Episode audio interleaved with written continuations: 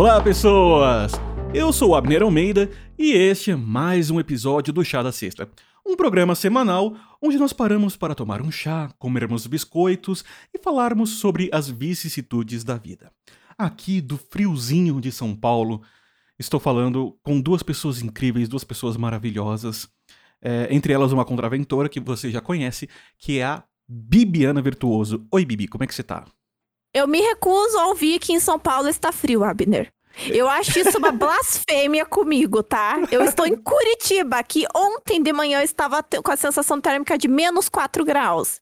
Então, por favor, baixa a bola, tá? Porque vocês aí, os paulistas, ai, tá frio, tá 12 graus, meu Deus, vamos congelar. Gente, hoje tá 11 graus e eu tô achando calor, tá gostoso. Mas, Bibi, aproveitando que tá, tá mais frio em Curitiba, e eu não vou disputar isso, é, tá tomando chá hoje? Não, eu não estou tomando chá.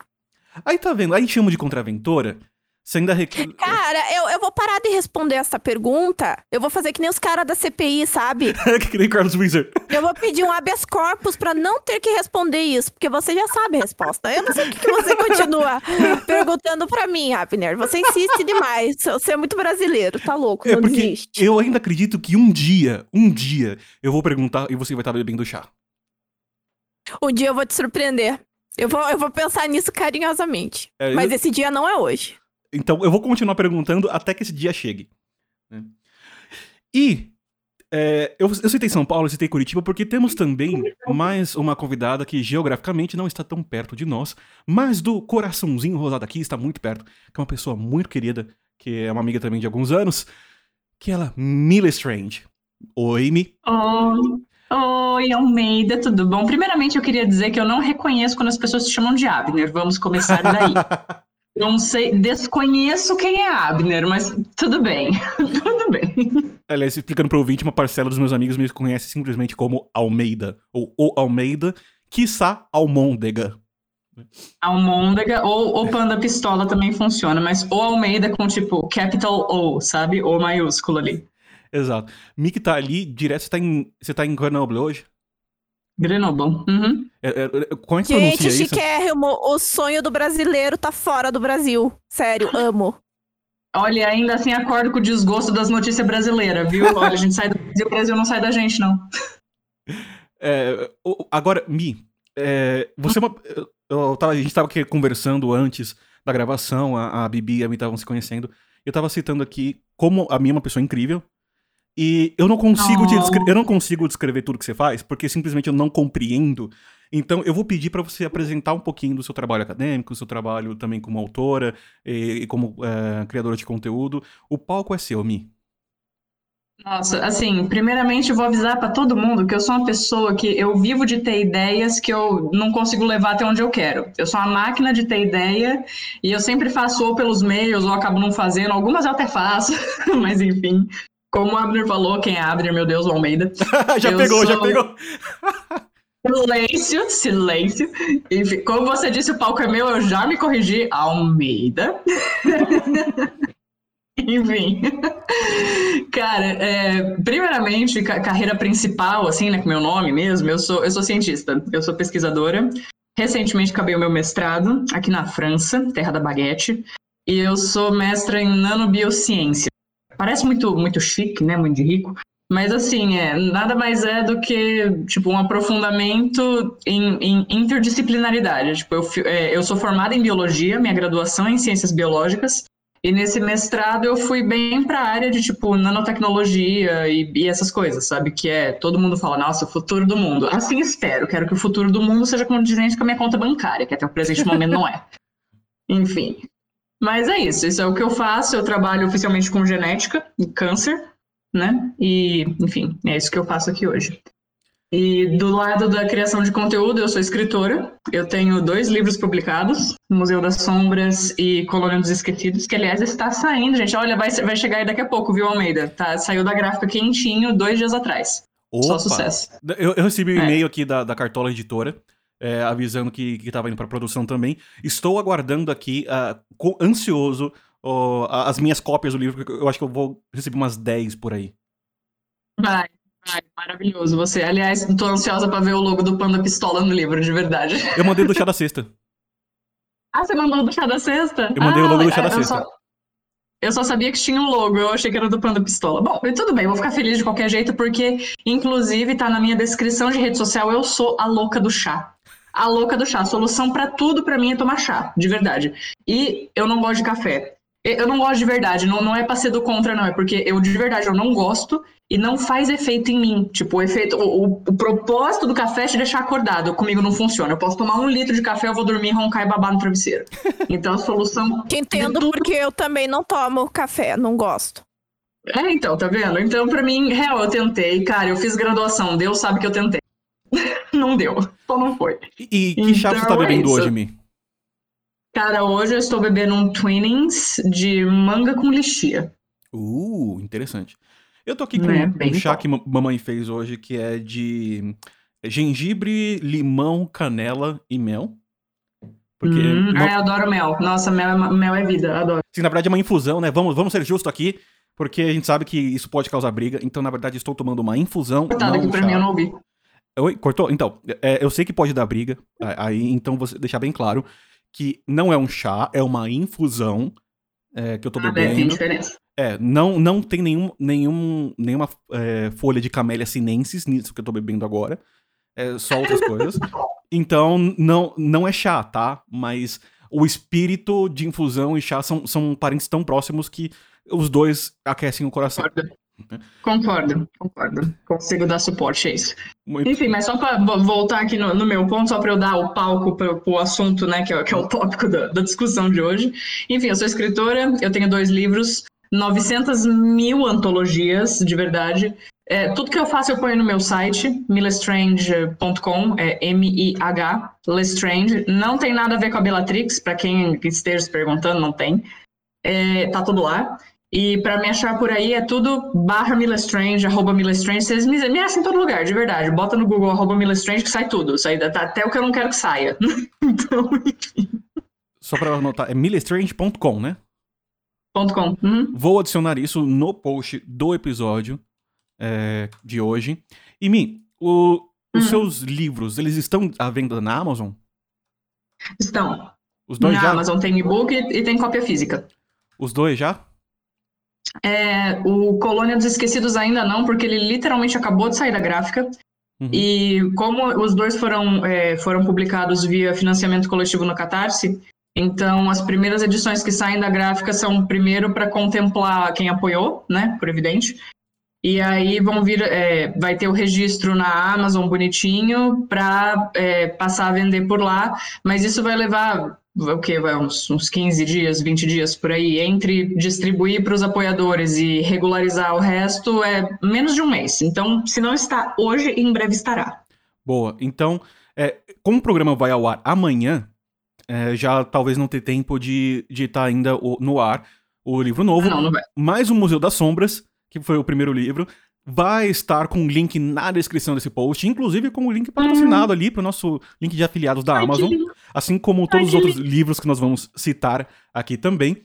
É, inclusive, se você comprar através dos links de livros que estão aqui no post, você ajuda a gente a pagar o e-mail, esse infame e-mail que nós criamos para falar com vocês e para receber as, ah, os envios dos prints que a gente comentou no episódio passado. Bibi, conta aí, pra quem não viu na semana passada, o que, que a gente tá fazendo com os nossos ouvintes.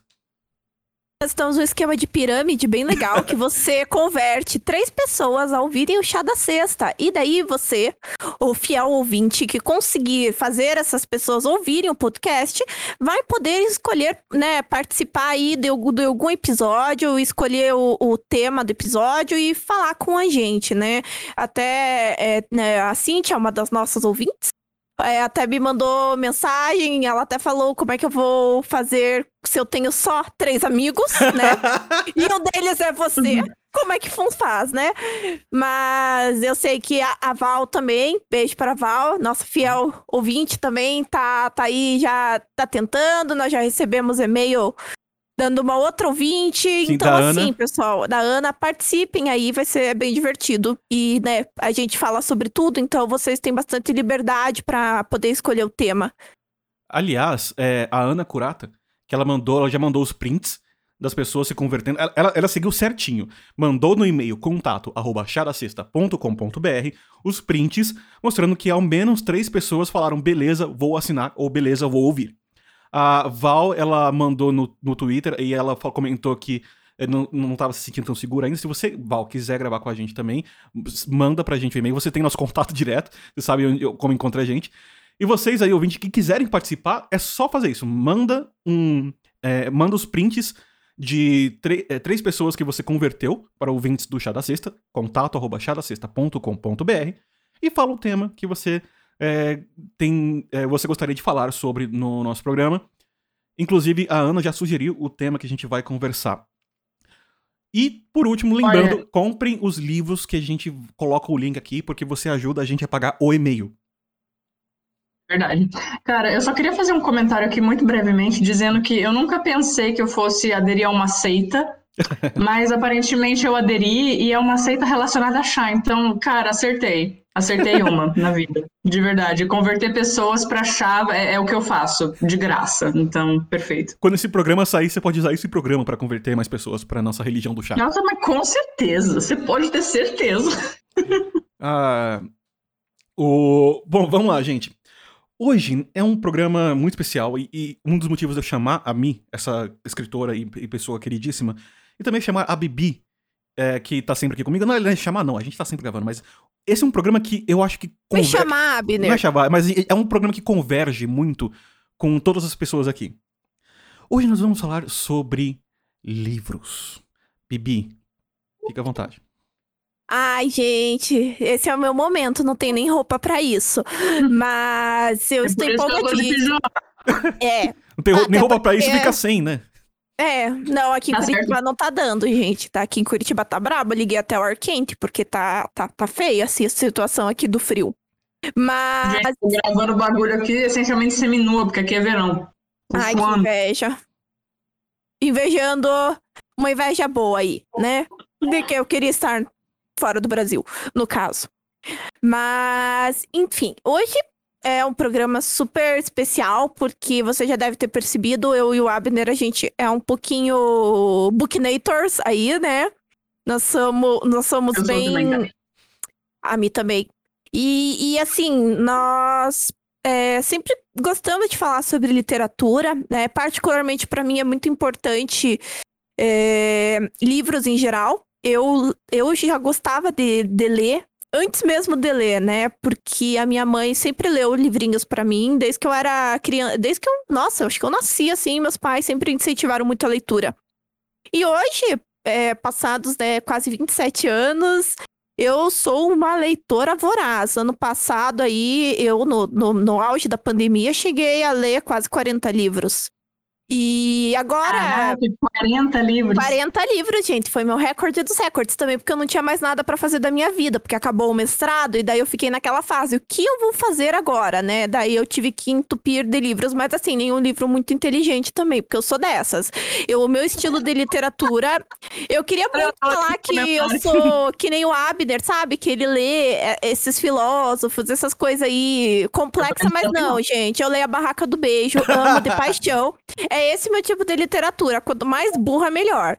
E, inclusive, aquelas que são estilo fanficona. Nossa, eu li o meu, um dos últimos livros que eu li, nossa, parecia muito uma fanfic, mas eu adorei, me diverti muito. Então. Adorei, adorando é, essa conversa. Eu, eu sou uma pessoa, assim, eu leio muito, assim, é, esses livros infanto juvenil, então eu, eu sou uma, eu sou uma voraz leitora, amo. Todos esses livros infanto juvenil eu li, agora eu tô meio atrasada, porque como eu fiquei do período entre terminar a faculdade e estudar para entrar no mestrado, fazer uma pós-graduação no meio e terminar o mestrado, eu parei de ler. E, claro, tinha, você então, ia lendo uma coisa ou outra, a Mi vai entender o que eu tô dizendo. É, é, difícil a gente se. A gente precisa de uma reabilitação social depois que termina o mestrado. Precisa, cara. Precisa de um curso para aprender a viver em sociedade de novo. Tipo, de verdade, eu, os, os, os, amigos que eu tenho aqui, se eles não são do mestrado, eles são do trabalho. Um dos dois, não tem meio termo. É, porque quando você tá no mestrado, você perde, né, a vida. Tanto que eu até tava falando antes da, da gente começar a gravar, eu estou começando agora a pensar em voltar a escrever academicamente, porque eu entrei numa ressaca E isso é muito ruim, né? Eu, o É. termo de mestrado é horrível, porque você realmente você fica sem saber o que fazer da vida. E a, lit- a literatura tem me ajudado muito, né? Principalmente agora na pandemia. Eu acabei comprando um, um Kindle novo. Eu tinha o, Ai, sucesso. falecido, o falecido Kobo da Livraria Cultura. Ele era bem bom também, mas já tava velhinho. Comprei um Kindle com luz e é o grande amor da minha vida. Nossa, Kindle com luz é tudo. Sim. E uma curiosidade, gente, uma das razões de eu trabalhar com direito autoral, apesar de hoje não estar atuando diretamente com literatura, né? Claro, eu trabalho com isso, mas, mas foi uma, a grande razão, acho que foi por causa da, da literatura em si, porque eu sempre me interessei muito pelo ramo eh, de, né, da escrita em si. Eu cheguei a escrever alguns livros quando eu era mais adolescente, que infelizmente nunca foram publicados. É, eu escrevia muito, muito fanfiqueira, como vocês sabem bem, né? Conforme o nosso episódio sobre fanfics, que eu nem lembro qual que é o número do episódio, mas é um dos episódios mais maravilhosos que a gente já gravou. É o episódio Então- 4. Quatro. Então escuta o episódio 4 quem não ouviu, porque tá divertidíssimo. Então eu sempre tive muito uma paixão muito grande. Eu até cogitei fazer letras, né? Quando pô, eu fiz direito. Então, né, não fugi tanto da, da escrita, porque no direito é o que eu faço dia- diariamente, né? É só, por exemplo, narrar o- uma peça, né? Os fatos, é, você aplica storytelling total, assim. Então, mas eu tenho um sonho de, depois do doutorado, eu quero fazer o curso de letras. Eu sou apaixonada, eu, eu, eu acho incrível e eu fico muito de cara quando as pessoas, tipo, falam que não é necessário ler. Que criança não precisa. E daí Ah. colocam e metem tablet e celular. Os meus filhos vão ter uma biblioteca particular deles. Eu me recuso que eles fiquem viciados em joguinhos, porque ler é a melhor coisa do mundo. Nossa, Bom. com certeza, concordo. Que dizer dessa pessoa que mal conheço já considero tanto. De verdade. É, o, aliás, uma coisa que, que a gente brinca é que quando a, quando a Bibi vier pra São Paulo e eu estiver arrumando meu apartamento, a gente vai se juntar, com- comprar uma etiquetadora pra organizar a minha biblioteca. Que já não tem mais espaço aqui. Eu tô com uma. Gente, é uma delícia ouvir isso. Eu já fico imaginando a gente etiquetando livro. Meu Deus! É, é não, a tipo, gente não etiqueta ah! o livro, né? A gente etiqueta as divisórias pra não machucar o livro, né? Pra não marcar o livro. Sim, por favor. É, mas eu- Gente, maravilhoso, Mas assim, eu- maravilhoso. Eu, tô com sete caixas grandes no sótão de livros, de plástico, caixas grandes de plástico pra não, pega- não pegar poeira, pra isolar tudo, né? Mas sete caixas grandes, meu guarda-roupa, que eu tinha uma seção pra livros, já encheu, já tá espalhando o livro é, por outras áreas do guarda-roupa, que não- daqui a pouco eu vou ter que tirar a roupa pra, pra caber os livros É, do eu guarda-roupa. tô, eu tô com esse problema, porque, o, inclusive agora, antes de gravar, eu tava aqui dando uma organizada na minha escrivaninha, eu tô com uma pilha de livro no chão, eu não tenho onde pôr. Tipo, literalmente, não existe lugar no meu quarto, os meus livros já estão, os que estão na prateleira, eu, eu não posso colocar mais por causa do peso. Porque, e, e- eu já pedi pra minha mãe pra gente colocar uma, pra- uma estante no sótão pra eu colocar só os livros de direito, pra daí eu ter espaço pra colocar os meus outros livros no meu quarto. O que a gente sabe é que quando, quando eu crescer e quando a Bibi crescer, cada um na sua casa vai ter que ter uma bi- biblioteca. Vai ter que ter um cômodo de biblioteca. Ah, mas, gente, eu, eu acho engraçado que vocês estão falando disso como se eu não fosse a louca dos livros também, né, gente? Vocês não têm ideia, não, não passa na cabeça de vocês, porque, assim, a- apoiar coisa no Catarse vira, vira um, um, um vício. E eu tenho apoiado, obviamente, não somente as antologias que eu participei, porque, né, é bom ter os livros que a gente publica, né, costuma ser da hora, mas outras coisas que eu acho interessante e tal. Cara, a minha mãe, minha mãe tem uma seção na minha casa, no armário, sei lá eu onde, que são só os meus livros. Deus sabe o tanto de dinheiro que eu vou precisar gastar em, em peso extra de bagagem quando eu voltar pra cá, que é pra trazer os meus livros. Então, entendo. assim. É, E eu aí, é lógico, casa. parei de comprar livro na França? Não, também? É lógico que não. Inclusive, prioridade quando eu mudei foi achar uma promoção pra comprar uma estante. Porque casa onde eu moro tem que ter estante. Se não tiver estante, não é a casa onde eu moro. Simples assim. Não, justíssimo. Aqui em casa, minha mãe, eu tive que comprar um Kindle porque minha mãe brigava comigo toda vez que chegava livro novo pelo correio. Porque eu comprava muito, muito, muito. E o problema não é comprar o livro, o problema é que não tem espaço para no meu quarto mais. E daí eu tive que aderir ao Kindle e eu me adaptei bem. Gosto muito, embora, claro, nada pague um bom livro físico.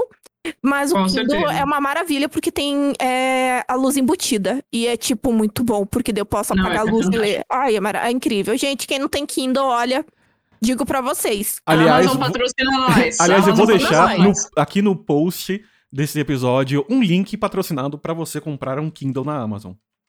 Nossa, porque é incrível. É, é o melhor investimento que você vai fazer. As pessoas ficam, ai, livro físico, porque eu não me adapto. Ah, você vai se adaptar sim. Gente, não tem como não gostar do Kindle. Eu sou uma Kindle lover. Não abro mão e Nossa, não, não é, fico eu mais. também. Eu não fico mais sem Kindle, sério, porque é maravilhoso. Nem.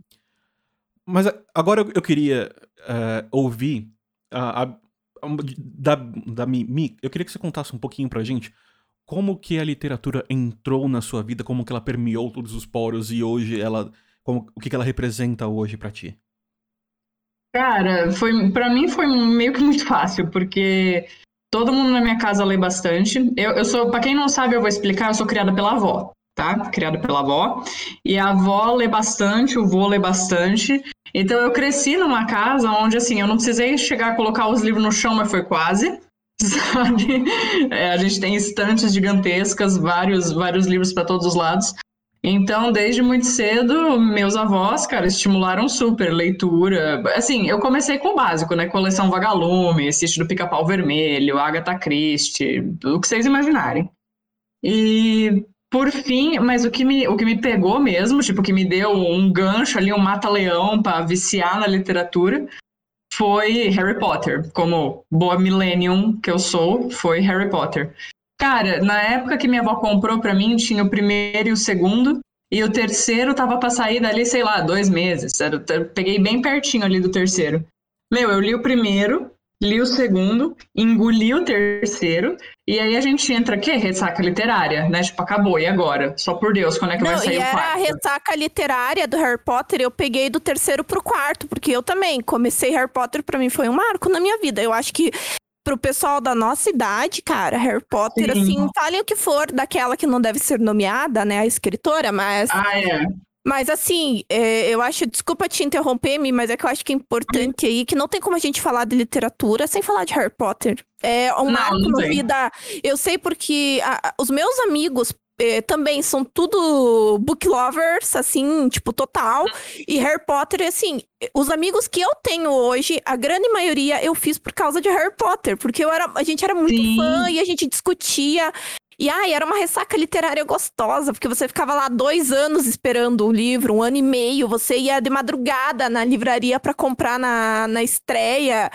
Era, tipo, Sim. muito bom, era uma delícia. E isso moldou o caráter de toda uma geração. Tanto que eu não confio muito em quem não leu Harry Potter, né? Sendo bem Não sincera, é, não confio. eu não, não confio. confio porque é uma coisa que cara, marcou demais. Não tem como você pensar ali início dos anos 2000 sem falar de Harry Potter. Aliás, eu acho que Impossível, não cara, Não ler. tem como, não tem como. Eu acredito que não ler Harry Potter é cringe. É cringe. Exato. E esses É, jovens ia hoje, não, eles não, não leram, é bizarro. Você, se vocês forem ver o conteúdo, por exemplo, no TikTok de quem faz conteúdo de Harry Potter de qualidade, é o pessoal da nossa cidade. Vocês não vão ver um conteúdo tão bom com pessoas mais novas, porque é, eles têm agora, claro, é de, é de fases, ter, ou- tem outros livros, né? Eu, eu nem sei mais o que, que tá na moda agora. O último que eu li mais jovem foi A Seleção.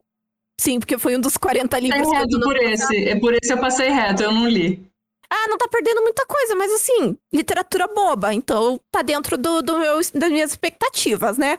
Mas eu É. vejo assim que o pessoal fala bastante, mas o resto eu, eu já nem sei mais, porque eu sou tão apegada com aquelas séries antigonas, assim, mais clássicas, né? Harry Potter, O Senhor dos Anéis, Crônicas de Nárnia, Nossa. Jogos Vorazes. Então, pra mim, esses assim. Ai, Percy Jackson, claro. Que Percy Jackson, Percy Jackson ser um também. pouco mais tardio, é, para mim, é, o- é a única saga que se equipara com Harry Potter. Eu tenho um carinho muito grande, né? Isso é um pouquinho polêmico de se falar aqui, porque Harry Potter, ele é Harry Potter, ele ocupa um lugar diferente no coração. Não é? Mas, cara, pra mim é Harry Potter e Senhor dos Anéis, porque daí que acontece. Eu sou uma pessoa que. Eu não sou muito normal da cabeça desde sempre, né? Então, eu li Harry Potter bem ali na trave dos 10 anos, tipo 10 pra 11 Igual eu. anos. Maravilhoso. É maravilhoso, exato. Só que eu entrei em ressaca literária e eu lembro, cara, eu lembro como se fosse ontem. Entrei na livraria do shopping que tinha na minha cidade, em Marília, que não tinha muito, tinha aquela e só tinha aquele shopping, então não tinha muitas variantes. E, e eu bati o olho na edição do Senhor dos Anéis, que, cara, uma edição linda, obra completa, então vocês imaginam o calhamaço, você dá com aquilo na cabeça de alguém, você mata. É, tipo, tem o Gandalf na capa, é uma capa verde e tal, meu, lindíssimo, uma ilustração lindíssima. E eu cismei que eu queria aquele treco, e eu lembro que custava 80 reais o livro. Nossa, Gente, na 80, época. Cara, 80 reais 20 anos atrás era, sei lá, era um carro, lá. Hoje já, é, já seria caro pra Dedé 80 reais? Exato. Então era 80 reais na época. E assim, era traduzido pro português, nem era original em inglês nem nada. E, e eu lembro que eu pedi de presente de Natal. A minha avó me deu de presente de Natal, porque ela é linda, maravilhosa, sem defeitos. E eu li Harry Potter, gente, eu tinha 11 anos.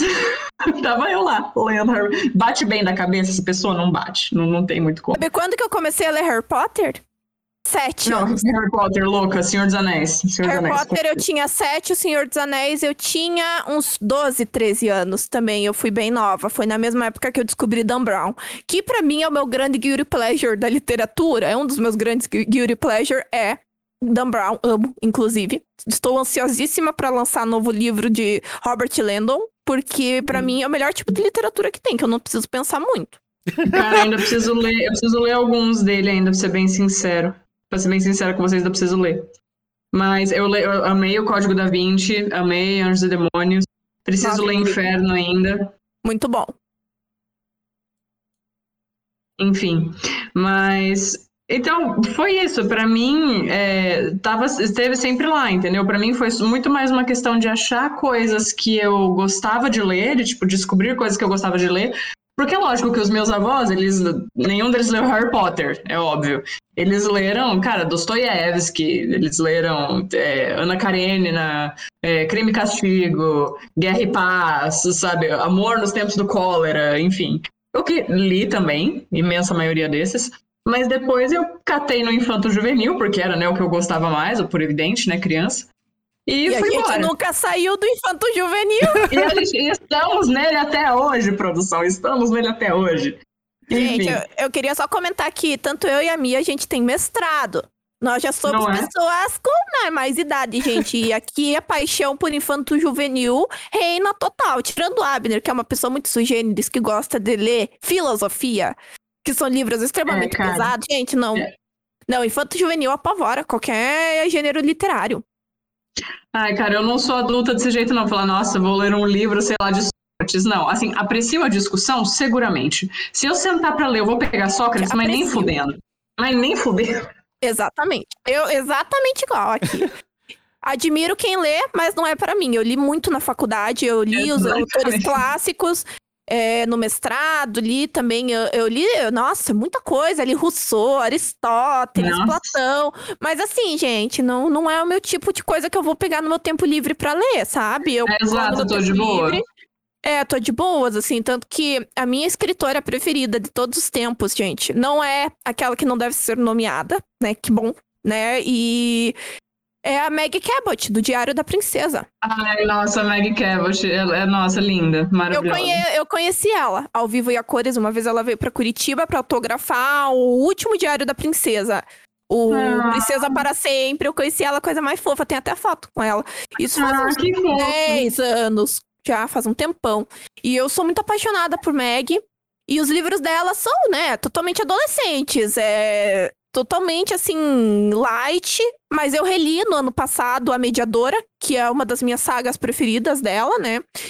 E eu vou falar, gente, é muito bom. Meu Deus do céu, como eu amo essa mulher. Cara, eu vou É. falar um negócio pra você. Eu lembro que na época do Diário da Princesa, quando tava fazendo, tipo, boom, Diário da Princesa, que saiu o filme e tal, eu lembro que teve uma entrevista com a Meg Cabot que o povo pergunta, o que eles sempre perguntam, né? Tipo, ai, sua inspiração pra história, não sei o que, não sei o que. E ela deu uma entrevista que ela falava, tipo, olha, numa boa, quando eu comecei o Diário da Princesa, ela já tinha 30 e pica anos, ela não era exatamente nova. Ela falou, eu comecei e era pra ser, tipo, entretenimento pra mim e pras minhas amigas, sabe? Pra mim era pra ser um livro adulto. E aí, quando eu vi que o livro fez sucesso entre as crianças, eu percebi que o problema era eu e minhas amigas. Cara, é muita história da minha vida, gente. Se eu for escrever, eu já aceitei que se eu for escrever um livro, vai ser nesse estilo. Porque o problema é, é- é- porque é isso que eu e meus amigos consumimos, né?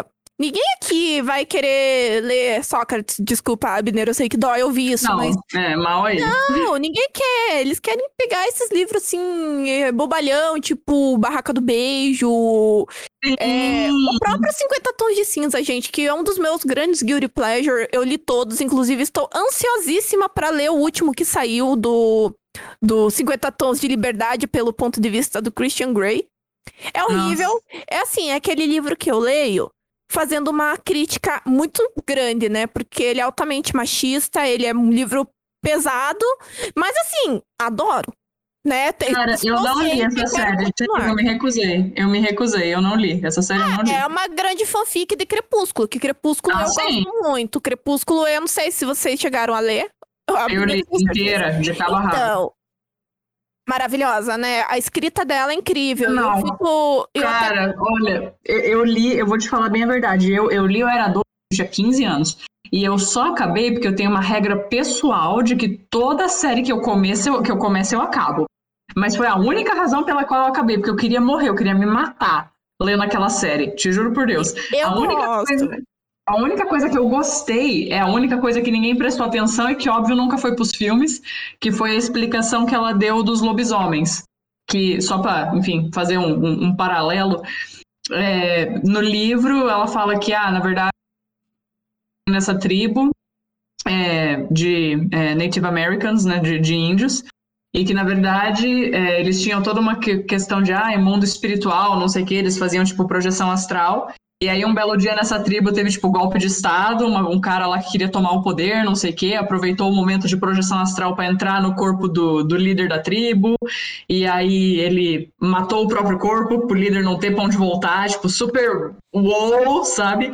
E aí o líder que ficou preso lá, tipo, sem corpo pra voltar, ele entrou no corpo de um lobo pra avisar a tribo, tipo, galera, deu ruim. Então, assim, no fim, eles não eram propriamente lobisomens. Tipo, ele tomou a forma de um lobo, mas assim, eles podiam, sei lá, perfeitamente ser beija-flores, entendeu? Que- Quem sabe? Inclusive, Enfim. tem um episódio, não lembro de algum podcast que eu ouvi justamente criticando isso. é, que tinha sido meio racista. É, é, eu acho. Eu não sei se era desse. Isso desse... Eu não sei, eu nem lembro, mas eu sei que eu, li- eu vi em algum momento é, sobre a utilização indevida da cultura é, indígena-americana, sei lá como é que fala isso. Mas é bem interessante. É, eu acho que tinha uma crítica assim, mas eu posso estar falando besteira, gente, porque eu escuto tanto podcast que eu nem, nem sei mais o que, que eu ouvi e o que, que eu não ouvi. Mas eu eu achei- acho. Ah, esse lá. Não é que eu ia já engatar outro assunto. Ah, pode falar. Pode falar. E assim, é, é, eu queria até fazer um comentário agora que a gente mencionou Crepúsculo, porque o que eu vejo muito das pessoas, elas têm muita, muito, muito preconceito com Uhum. literatura. Isso é uma coisa que me deixa braba, porque assim, não tem problema você ler um livro que não é um livro cabeça. Uhum. Isso me deixa irritada, porque, por exemplo, Crepúsculo, por mais tosco que seja a história e problemática, porque hoje eu vejo isso. É problemático. É, doente. problemática demais, mas assim, é muito bem escrito. Não dá pra negar isso. E você sempre vai ter algum Ela aprendizado escreve dali. Ela escreve bonitinho mesmo, isso é verdade.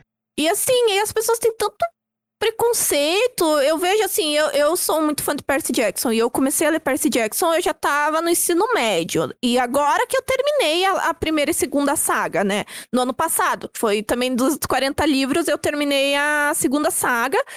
E, cara, é muito bom. Dá um pau em muito au- autor de adulto. Eu tô O só... Rick Jordan Gente. é um dos grandes autores hoje. Porque Verdade. Ele consegue atrair um público que normalmente não iria ler. Eu sei porque aqui em casa, os meus irmãos leram Percy Jackson. E os meus irmãos, eles leem, mas eles não são tão apaixonados por literatura que nem eu. E eles leram. O meu primo, que não lê nada, leu Percy Jackson. Tipo, isso é muito importante, ninguém tá falando isso, né? Inclusive, eu queria deixar aqui o meu comentário sobre aquela, aquela, discussão do Twitter sobre a obrigatoriedade de ler os clássicos na escola. Nossa. Olha, essa foi, olha, essa foi bonita. Essa foi, eu vou até ó, endireitar a coluna aqui para entrar nessa discussão. Eu acho que cabe a gente trazer aqui, né? Eu, eu entendo a necessidade de você ler os clássicos.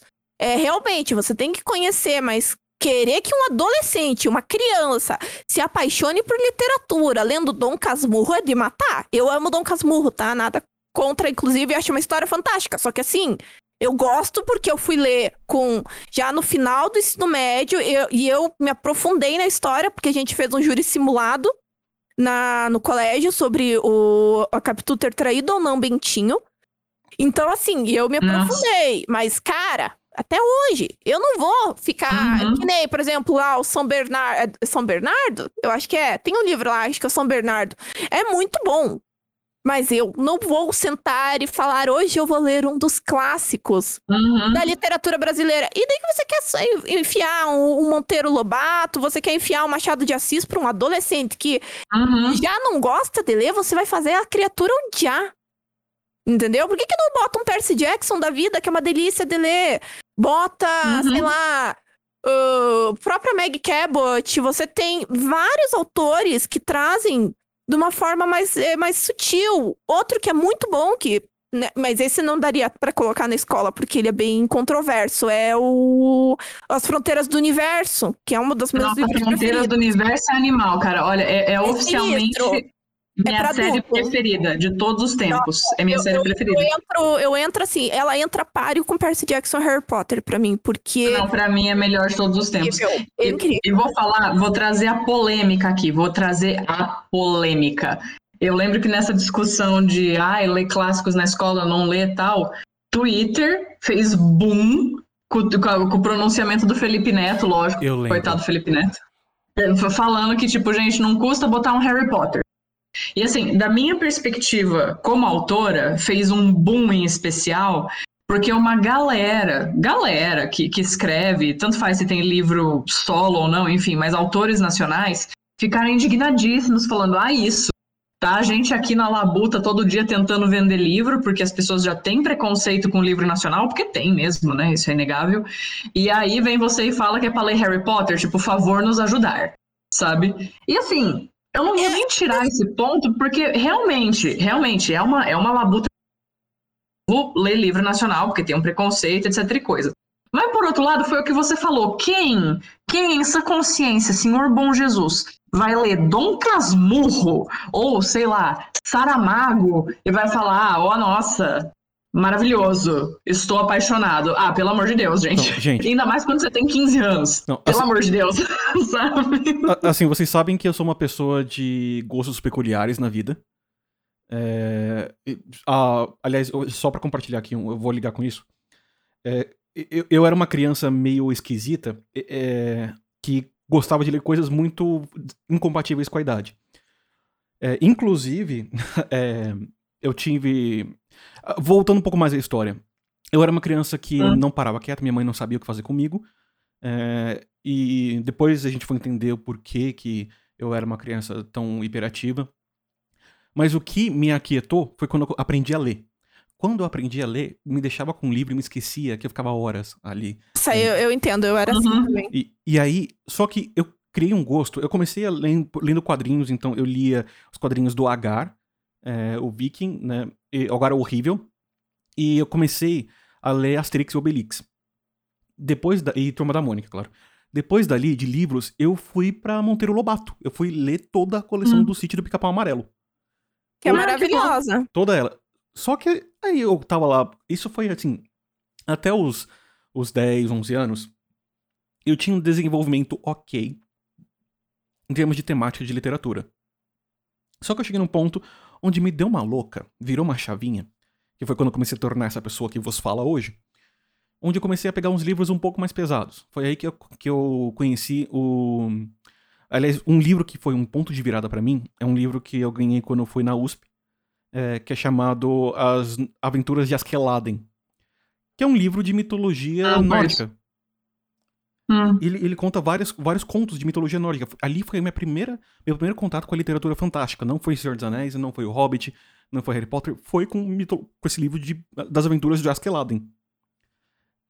E que dali, legal! É, e dali. Que legal! Foi, e dali eu comecei a, me, a criar um interesse por mitos e mitologia.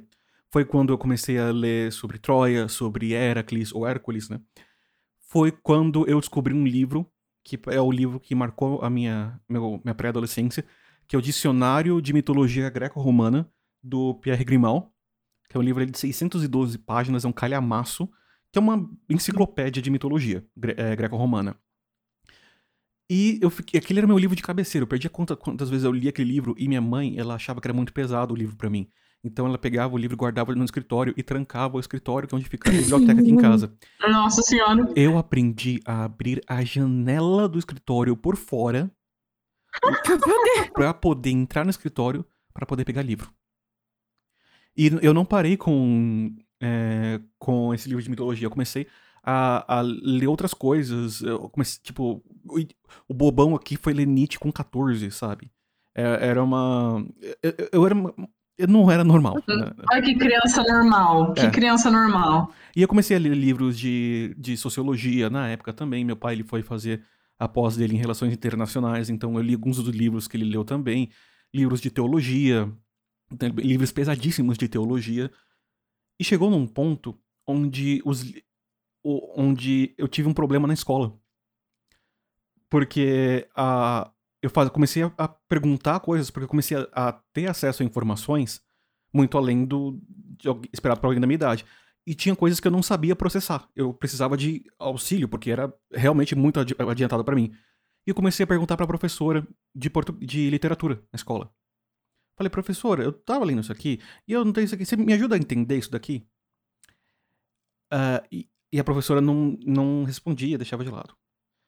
Aí, ela, na reunião de pais, ela falou pro, pro meu pai para ele pedir para eu parar de ler, porque eu tava constrangendo ela.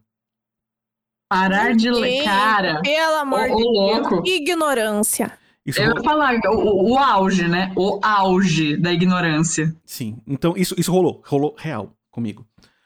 É, meu pai riu e, tipo, só, ele passou o feedback, mas passou, tipo, cara, vai fundo, continua. Porque meu, eu puxei do meu pai essa coisa de, de ler muito. É, e aí, sendo essa criança que lia umas coisas completamente uh, fora da, da realidade, pra, fora da minha idade, eu não tive saco para ler os clássicos brasileiros.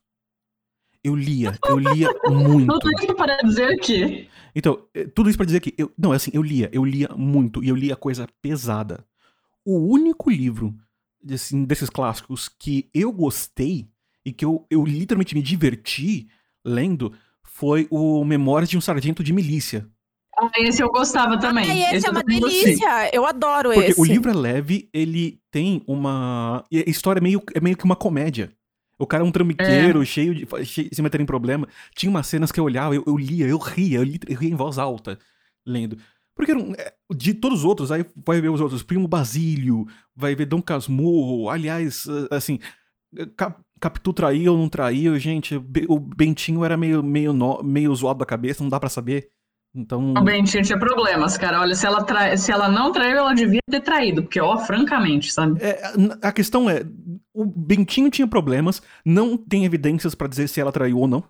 Fica confuso. Mas se não traiu, devia ter traído porque ele era um porre. É. Exatamente. Então, assim. Ele era um porre. Jesus amado, que homem chato. Gente, Iracema, eu não tive saco para ler Iracema. É... Nossa, Iracema, gente, olha. Ai, mas eu vou falar. Li, mas... Iracema, eu li, eu li sofrendo, mas tem um livro que eu dormi lendo. Eu dormi e eu não consegui acabar. Os Lusíadas. Eu não eu consegui Pior que esse eu gostei. Eu não cheguei a ler. Pior que esse eu gostei, não mas não gostei acabar. muito. Gostei sim, eu consegui ler. Eu não, eu Cara, não eu sofri. Então, eu, eu, não sofri com os Lusíadas, mas eu não gostei também. Foi aquela leitura, tipo, neutra. Sabe qual livro que eu hum. gostei pra caramba e que quase ninguém gostou? No vestibular hum. eu tive que ler Romanceiro da Inconfidência, da Cecília Meirelles. Cara, que delícia Esse eu não livro. Li. Ele é todo feito em verso. Uhum. Difícil de ler, mas ele vai contando toda a história da Inconfidência Mineira. Então eu que sou apaixonada por história, né? Eu fiquei bem feliz, muito bom, assim. Que legal. É, também gostei muito. Tinha um que eu acho que era o Leão de Chácara. Não sei se vocês chegaram a ler, é, é também nacional, porque aqui caía muito na, na federal. É, ele também era muito bom. O São Bernardo, que eu gostei pra caramba. É um livro meio chatinho, mas é legal, assim, interessante. Uh, deixa eu ver qual mais. Ah, um que eu não consigo gostar, mas que a ideia dele é sensacional, é o Alienista. Nossa, o Alienista é espetacular, cara. Esse eu gostei de ler. Eu gostei porque a ideia é bacana. Esse foi de verdade bacana. Agora, eu, eu, queria, eu queria pensar aqui, só pra gente poder estruturar um pouquinho, e a gente criar uma linha do tempo que a gente possa ir, ir navegando. É, vamos começar da infância. Eu quero saber primeiro de você, Mi.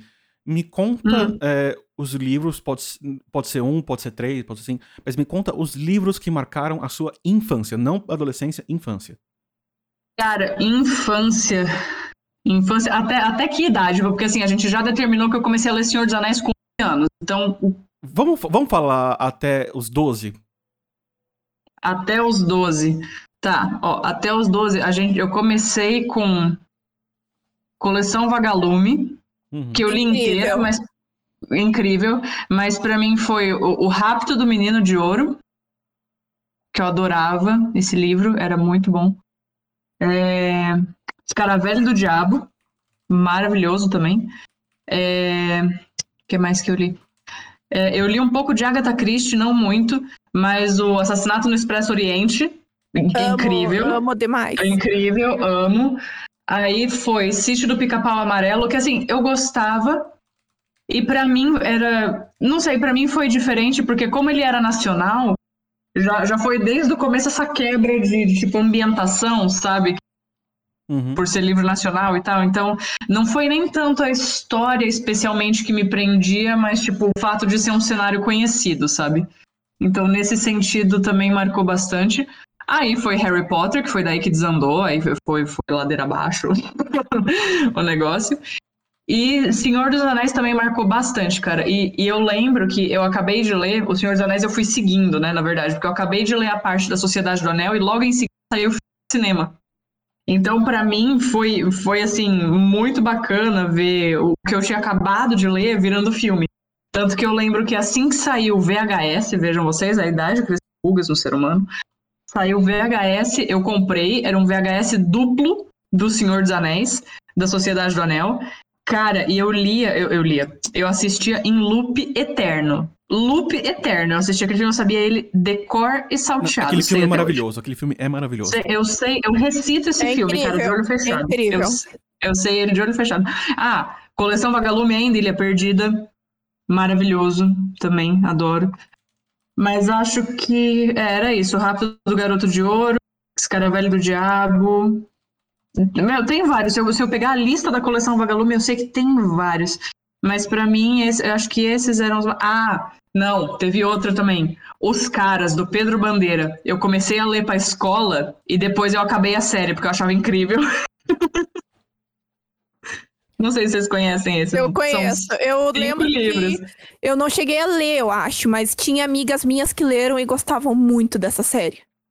É, Os Caras, são, são cinco livros, se eu não estou enganada. E aí tem é, é, Droga de Obediência, Anjo da Morte, Droga de Americana, Droga do Amor, várias drogas. E o, e o, outro, e o último eu não lembro. Mas é, a série é muito legal. Muito legal também. Adoro. Eu fui anotando os nomes aqui pra caçar todos os links que eu puder na Amazon pra poder colocar aqui para os nossos ouvintes, quem quiser comprar esses livros com o nosso link patrocinado, vai- já vou deixar Não, facilitado. é, exato. E, e olha, dá para as crianças lerem, porque de verdade. Ah, é assim, eu, eu, sou, eu fui uma criança, um pouquinho, um pouquinho inusitada também. Que como eu. Quem me trazia as coisas para ler era minha avó, sabe? Eu comecei até a procurar algumas coisas em livraria por mim mesma, sabe? O Senhor dos Anéis foi assim, Fronteiras do Universo eu comecei a ler assim também. Mas teve uma série de livros que ela me comprou, cara. Eu não lembro nem onde que ela achou essa série, mas ela me comprou a série inteira. Eram sete livros, ou seis, e o nome da série é A Sétima Torre. Cara, é incrível, é incrível. É um universo que, tipo, tem esse castelo gigantesco e as pessoas são hierarquizadas de acordo com cores, tipo as cores do arco-íris, sabe? Então é tipo, o nível basal é o vermelho e o mais alto é o, o roxo, sabe? O Qual o nome do livro? Foda-se. É uma série, chama A Sétima Torre. Sétima Torre, tô anotando tudo aqui. A Sétima Torre. E eu lembro que eu li, eles são super curtinhos, super, super curtinhos, super fácil de ler. E aí tem um plot twist que, tipo, quando Spoiler? o menino, que é o personagem principal, o pai dele some. Não, não é spoiler. É, é o, é o plot negócio. O pai dele some, ele vai atrás do pai, eventualmente ele sai do castelo por motivos que não revelarei. E aí ele descobre o que tem fora do castelo, porque até então ele não sabia, sabe? Cara, é maravilhoso. E assim, eu conheci só uma outra pessoa no mundo que leu essa série, um amigo meu do colegial. Eu, eu falo dessa série e ninguém sabe do que se trata. Eu só conheci esse amigo que leu. É incrível essa série. Que maravilha. Agora, Bibi, É, então- a mesma pergunta pra ti. Até os meus, os meus 12 anos foram tumultuados. Eu percebi. Bibi, a mesma pergunta pra ti. Nossa, essa pergunta é difícil porque foi esse, logo esse período que moldou a- o meu gosto por literatura. Então, quando antes de eu começar a ler, minha mãe lia o livro da virtude para as crianças. Nossa. É um classicão, assim. Ela lia outras coisas, ela lia os clássicos da Disney e tal, mas ela lia o livro da virtude e tinha a história de São Jorge e o Dragão, né? E São Jorge até Uhum. hoje é o meu padroeiro. Eu, assim, sou muito é, devota de São Jorge. Ah, que Porque assim, eu tinha quatro anos, gente. A minha mãe, ela ia contar história, eu não deixava ela contar história, porque eu tinha decorado é, linha por linha da história. Então, foi uma das primeiras histórias que eu realmente aprendi a ler, porque era muito fácil, né? Sabendo toda a história. Então, minha mãe lia toda noite.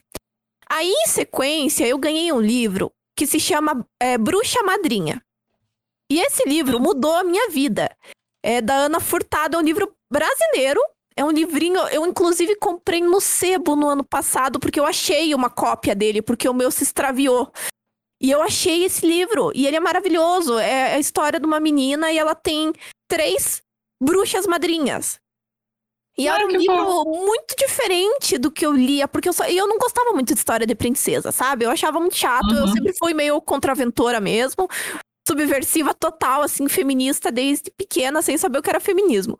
E eu adorava Uhum. história de bruxa. Eu era, assim, apaixonada por história de bruxa. E eu fui ler A Bruxa Madrinha. E eu li umas 500 mil vezes. Até hoje, a minha tia, que é uma das pessoas que mais me incentivou a ler, assim, além dos meus pais, é minha tia.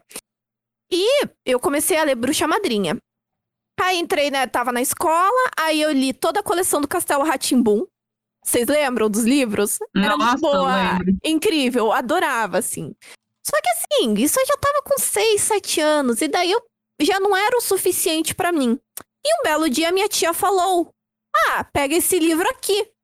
E esse livro era nada mais e nada menos que Harry Potter. Cara, Jesus, pronto. sete anos eu tinha, sete pra oito. Eu era super nova. Eu tava na segunda série do fundamental. Eu era tipo um titico de criança. Eu comecei a ler Harry Potter. E foi amor à primeira vista. Eu comecei a ler, daí foi aquele furdunce, porque eu tava lendo. Eu tava lendo Harry Potter. E. Ah, e, e assim, eram uns livros pesados, eram grandes, né? E foi bem na época que saiu o primeiro filme. Então eu tenho o VHS original do primeiro filme com o Galeão de Ouro, da pra vocês terem noção, assim. E foi amor à primeira vista. E daí, quando eu comecei a ler Harry Potter, eu comecei a subir a literatura. Porque daí, no colégio, os livros que tinham pra minha faixa etária já não me... Eu achava muito sem graça, eram curtos. Aí eu comecei a ler Sherlock Holmes. Eu tinha uns 8, 9 anos. Ah, Cara. Sherlock Holmes, pra mim, assim, foi outro divisor de águas, porque eu me apaixonei. Eu tenho toda a coleção do Sherlock em casa. Eu, inclusive, tenho alguns em inglês. Foi o primeiro livro que eu li em inglês, assim, eu tinha. Já, daí já tinha uns 13, 14 anos quando eu fui ler em inglês Sherlock. Mas aí, com essa idade, eu já comecei com Sherlock Holmes, aí eu comecei a ler é, um pouquinho mais ali pelos 10, 11 anos, eu comecei a ler o Diário da Princesa. Eu, e eu sempre tive um gosto pra literatura que também não condizia muito com a minha idade, né? Eu sempre gostava de coisa mais pra frente. É claro, nesse meio tempo, Turma da Mônica, porque todo brasileiro foi moldado na base de Turma da Mônica. Foi. Se você É, não leu Turma da Eu não, Mônica, colo- eu não coloquei como livro, mas assim, com certeza, cara. não, é que faz parte da cultura do brasileiro.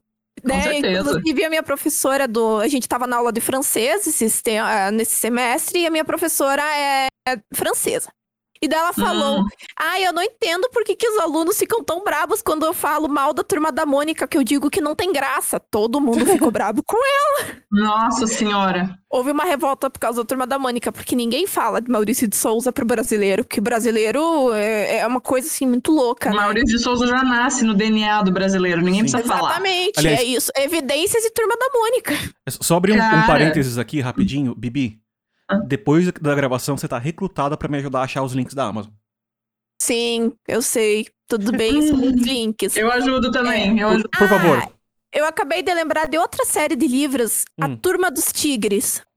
Não, essa eu não, Não, vocês não conheceram. Ah, Gente, era fantástico. Era um livro que eram três amigos e eles resolviam mistérios. Era tipo uma coleção Vagalume, que eu também li a coleção Vagalume, que é essa outra que tá no Uhum. DNA do brasileiro. É, e eles resolviam, e daí você vinha com um monte de parafernália no livro pra ajudar a decifrar os códigos. Era muito legal. E daí na minha escola a gente teve um concurso de contos baseado na Turma dos Tigres. E eu tirei o segundo lugar. Uia. Foi muito Ai, legal, que assim. Eu tinha 11 anos, eu tava na quinta série, eu tinha 10 pra 11 anos. Então, assim, é, literatura, pra mim, depois que fui do Harry Potter, eu comecei, assim, destrinchou. Aí, quando eu cheguei um pouquinho mais ali pros 13 anos, né, passando um pouquinho aí da faixa etária que o Abner deu, mas eu comecei a ler daí Dan Brown, daí foi, Calma, sabe? calma, a gente vai chegar lá. eu ia embora. É, mas é só pra dizer assim que é, para mim, eu- de cabeça, é que foram muitos livros que marcaram, muitos livros que marcaram a, a minha vida, sabe? Então é muito difícil de Sim. cabeça falar aqui quais que foram. É, da coleção Vagalume, por exemplo, teve o assassinato no Cinco Estrelas, eu acho que era o nome. Que era muito Ah, bom o livro. Era, era, muito, era muito legal, assim. É... Ah, eu, eu tive vários, assim, que me marcaram, mas esses são os principais, sabe? Foi o Castelo Rá-Tim-Bum, Sherlock Holmes, Harry Potter. E, é, acho que posso dizer. Ah, e também Nicholas Sparks, que foi mais ou menos com uns do- 11 anos eu comecei a ler Nicholas É, Sparks. não, esse eu li, eu li depois de véia já. É, mas daí eu parei de ler de véia porque eu descobri que todos os personagens eram o mesmo personagem, todos os plots eram iguais. Com certeza, sempre. Ele, ele só tem um tipo de capa e um tipo de personagem. É sempre a mesma coisa. todos são, são brancos, heterossexuais e cristãos. Aí eu me enchi o saco e parei de ler. Não, e assim, sempre, tipo, o homem é perfeito, lindo, maravilhoso. Mulher é dependente, sofredora. Exato. sabe? E tem alguém doente. E alguém vai morrer. Ah, e tem alguém doente. Com certeza É. tem alguém doente. É sempre assim. Mas é, então foram esses livros, assim, agora, de cabeça, que eu lembre. Mas eu quero saber o Abner, quais são os livros que Eu marcaram. também, quero saber você. Aí, aí a gente vai começar na. Aliás, eu vou fazer o seguinte: eu vou compartilhar com, com vocês a lista de. o, o documento que eu tô. é, que eu tô criando pra anotar isso, pra gente colocar no post depois, tá? Então os ouvintes Eu estão. tô colocando todos os links aqui no, no negócio do, do chá da sexta. Eu tô aqui só taca link, taca link, taca link. Eu vou pegar ali também, eu vou compartilhar o doc com vocês também. É porque é onde eu coloquei também os arrobas da Mi, é, chá, episódio 15. Eu vou compartilhar. Mistério das Cinco Estrelas, achei. Eu não lembro desse, eu não li. Aqui, eu Ou li, não lembro. Enfim. vou pegar o link aqui, copiar link, colocar aqui no Discord, na, no geral. Vocês vão ver. E aí vocês podem ir colocando ali, porque ali eu consigo co- consolidar tudo. Vamos lá. É, porque eu vou, eu vou falar que a, a minha lista até os 12 anos foi meio boring. Foi meio. Foi meio não foi tão glamourosa. Como eu falei, eu comecei. é, in- inicialmente foi com, a, foi com quadrinhos, principalmente Asterix e Obelix. E também eh, o, o do Agar, o Terrível. Eu, esse do Agar eu li quando tinha. Eu tava na primeira série. Na época a primeira série era dos 7 anos, não com 6, era um pouquinho diferente do que os jovens de hoje eh, estudam. Eh, aliás, Bibi, você vai anotando os, os meus enquanto eu falo pra não perder? Pode deixar. Vou tentar Obrigado. anotar aqui, que eu sou meio lenta. Obrigado, você é maravilhosa. É, Então, Agar, o Terrível, e eu comecei a ler a coleção do Sítio do Pica-Pau Amarelo, do, do Monteiro Lobato, é, que a gente tem aqui em casa uma coleção de capa dura que meio que ele- cada livro tem uma letra e forma sítio do Pica-Pau Amarelo, o Monteiro Lobato, eu acho. Então, e foi através dessa literatura de Sítio do Pica-Pau Amarelo que eu conheci mitologia grega, porque Monteiro Lobato tem livro dedicado aos 12 trabalhos de Hércules. Ô, louco! Com a galerinha do Sítio do Pica-Pau Amarelo. Inclusive, eu lembro até... Ah, Um, um- pequeno adendo, sem querer te cortar, mas Monteiro Lobato também fez uma tradução de Peter Pan. Cara, Monteiro Lobato, assim, como ser humano, extremamente controverso. Né? Sim, no É. mínimo. Mas como, no mínimo, acho que, acho que foi um grande eufemismo falar que ele é controverso. É. Mas como autor, a gente não há de se negar que ele era um autor. Ah, não, com certeza. Sim. I- igual a, a autora de Harry Potter, que a gente nem cita mais um nome. Mas. Ah, não, mas essa, essa daí, assim, Monteiro Lobato pelo menos já se foi, sabe? A gente discute o legado. Essa daí só, enfim, desgraça, enfim. Só piora. É, É, só piora. Vai de... Tudo que precisava fazer era ficar quietinha, nem isso consegue, enfim. sim. E aí, é, a- através de- de- dos mitos, e foi nessa época também, aliás, só pra avisar, Bibi, eu coloquei lá em cima o link já direto das aventuras de Askeladden. São as novas aventuras de Askeladden. Ah, do Francis, Francis Henrik Albert, que eu coloquei lá em cima no do documento o link. E esse, esse somado a Monteiro Lobato foi quando eu comecei a criar essa, ah, essa, esse anseio por mitos e por mitologias e por literatura fantástica. Dali eu fui para então para ler um livro separado de Hércules, ler, um, ler sobre a história de Troia e ler sobre a Odisseia. Gente, eu era apaixonado pela história da Odisseia. Hoje, hoje eu ainda sou, é, vejo a história de uma forma diferente, mas eu adorava. Inclusive, o que tornou a leitura, a leitura dos Lusíadas tolerável para mim é porque eu associei a viagem deles com a viagem da Odisseia. Nossa, E foi isso que na minha mente. cara, eu te amo, mas você viaja. Exatamente. foi isso que na minha mente me permitiu terminar os Lusíadas. Mas não foi fácil. caramba. Cara, não, assim, não vou negar que até consigo, consigo enxergar o paralelo, mas olha, você viaja. Não, o, o, o jovem Abner já, já tinha esse, é, esse apreço pela filosofia desde daquela época, de fazer esses, esses paralelos. Uhum. Dali, eu, é, eu comecei, eu fui evoluindo a literatura. Eu, eu da coleção Vagalume, minha avó, ela era professora de português, de ensino fundamental. Então ela tinha todos os livros da coleção Vagalume. E teve um em específico que eu amei, que foi o Deu a Louca no Tempo. É um livro Nossa. é um livro simples, mas era um livro onde a, a galera botar, criou um aparelho que, fa- que fazia as pessoas acreditarem que eram personagens históricos. Tipo, eu sou Napoleão, eu sou Cleópatra. Que legal. É, foi tipo. É, é- é muita brisa. E foi nessa época também. que- Nossa, é, pode falar. desculpa te interromper, mas só antes que eu esqueça, eu comecei a ler nessa época e eu não acabei porque era uma série muito densa pra mim na época, que eu não conseguia, eu não entendia os conceitos científicos por trás. Então, pra mim, eu sabia que era legal, mas eu, eu não compreendia. Operação Cavalo de Troia. Uh, Opera... Não sei se vocês conhecem ou já ouviram falar, já ouvi enfim. falar. Era da minha mãe, na verdade. A minha mãe tinha essa série, ela leu quando ela era nova. E assim, é fantástico. Essencialmente, a premissa da história. Inclusive, eu preciso voltar a essa série. Agora que sou velha e sábia, eu preciso voltar para essa série. É, a premissa da história é que tem esse time de pessoas que descobrem uma partícula. E Uhum. essencialmente, eles viram a partícula do avesso e voltam no tempo. É isso. Roughly, sabe? Roughly é isso. E eles decidem é, dobrar a partícula tempo suficiente para descobrir se Jesus Cristo existiu. Uia. Cara, controverso, eu sei. Eu não cheguei na parte deles voltarem de fato no tempo, porque, de, de novo, era, era muito descritivo, tipo, a parte científica do negócio, e eu não entendia. eu não entendia. Então, eu acabei largando, mas foi, assim, por ignorância minha na época mesmo. Eu tinha, sem sacanagem, eu tinha, tipo, 11, 12 anos, então eu de verdade não entendia. Mas agora que eu me lembrei que isso existe, eu preciso voltar a ler essa série. Era interessante. Não sei se vou seguir achando interessante, talvez eu leia e ache uma droga, mas eu lembro que na época eu lia e ficava, uau, sabe, meu Deus, que incrível. Olha, e, e sabe, foi é, durante essa idade também que eu tive contato com a literatura nacional, mas não necessariamente aquela liter- literatura tipo Iracema. Não desmerecendo Uhum. Iracema, mas. Eu foi quando eu tive contato com o Ariano Suassuna. Foi- Nossa, Foi quando eu, eu, eu tava fazendo parte de um grupo de teatro. E aí eu, eu participei da peça é, da peça A Pena e a Lei, do Ariano Suassuna. E aí eu tive Ah. que ler a peça inteira. É, e, e sendo Abner, eu decorava as falas de muita, muito mais gente do que além do meu personagem. E, e ali eu comecei a conhecer o, o Suassuna, então, A Pena e a Lei, depois o Alto da Compadecida. Depois eu fui conhecer as obras do André Faixas, que faziam um teatro mais. um, é, era muito mais fácil fazer uma peça do André Faixas do que uma peça do Ariano Suassuna, mas eram peças super divertidas também. E, Uhum. Então comecei a ter essa literatura de teatro nessa época.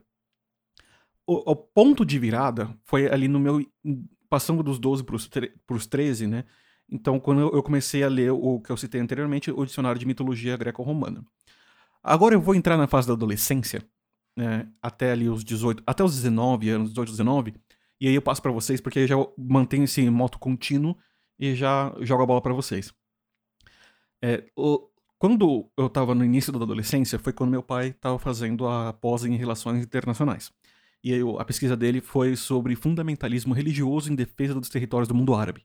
Então ele basicamente estava estava estudando o- esse como que funcionava o fundamentalismo religioso, o que, que eles estavam defendendo, o que, que eles pregavam. né? Era uma, é uma pesquisa fantástica que ele fez. A monografia dele é realmente boa. E eu comecei a ler os mesmos livros que ele. Além disso, meu pai é teólogo. Então, Nossa senhora. então, naquela época, eu li livros como. é, é, esqueci. o- é, é, Ética Protestante e. É, Ética Protestante e o. E o espírito do Obrigado. capitalismo do, Weber. Exatamente. Hum, Foi nessa época Nossa que, eu, senhora, li- que eu li isso. É maravilhoso, mas esse livro é muito bom. Eu li na, na faculdade, eu gostei bastante. É muito, eu, eu li, eu tinha uns 13 anos, eu acho. 13 para 14. Foi na adolescência também que eu fui ler Socialismo, uma Utopia Cristã. E só o título desse livro causou polêmica. Ah, com certeza. É um livro de. Cara, é um livro pesado. Puta merda, livro pesado. Tinha um, um livro que ele falava, deixa eu ver se eu lembro o nome do livro, acho que é Paradoxo Bíblico. Livro. É, deixa eu ver. É, exatamente. É um livro do Eurípides Martins Araújo. É, é quase um quilo o, o peso do livro, sem brincadeira. Ele se chama Nossa. Paradoxo Bíblico. É, esse eu acho que a gente nem acha ele na Amazon, só na estante virtual eu tô achando ele. É, mas assim, se você for ver, é 880 gramas o peso dele. É, é, é o outro, 900 gramas. É quase um livro. É, é quase, um, quase um livro, quase um tijolo. É, é muito pesado, muito pesado. É, e eu tava lendo aquilo, né, livros de teologia. É, deixa eu ver aqui, minha, achei que minha mãe tava mandando coisa aqui, porque eu tava falando alto, mas ela tava só falando pra lembrar de comprar leite. É, Não lembrei de comprar leite. é. E é porque realmente tá, tá. Ó, a gente abriu a última caixinha hoje. Então comecei a ter esse tipo de contato. É, eu comecei a ler os pensadores, mas eu confesso que eu não entendia nada. Então nem vou contar, porque eu lia de, de, de bocó. tá? Não, não, não, não lia. Lia, mas não Olha de bocó. é, eu lia, mas eu não, não entendi o que estava acontecendo. É, porque realmente era muito à frente do que eu conseguia compreender naquela época. Ah, e Harry Potter, Abner? Bom, Harry Potter é um caso à parte. Porque é, eu venho de uma família um pouco religiosa. Meu pai é mais tranquilo, minha mãe não tanto. E Harry Potter é, é bruxaria. Portanto, Harry Ah, é. é. Portanto, Harry Potter foi visto como uma coisa não muito legal para se ter na casa de um cristão. Eu não podia ler Harry Potter. E, Todo conhece um Olha- caso assim. Sua vida foi triste, meu amor. Desculpa. e- e sabe como que eu lia Harry Potter? Hum. Eu ficava, eu lia na biblioteca da escola e eu ficava, eu estudava de manhã, eu ficava a tarde inteira na biblioteca da escola lendo.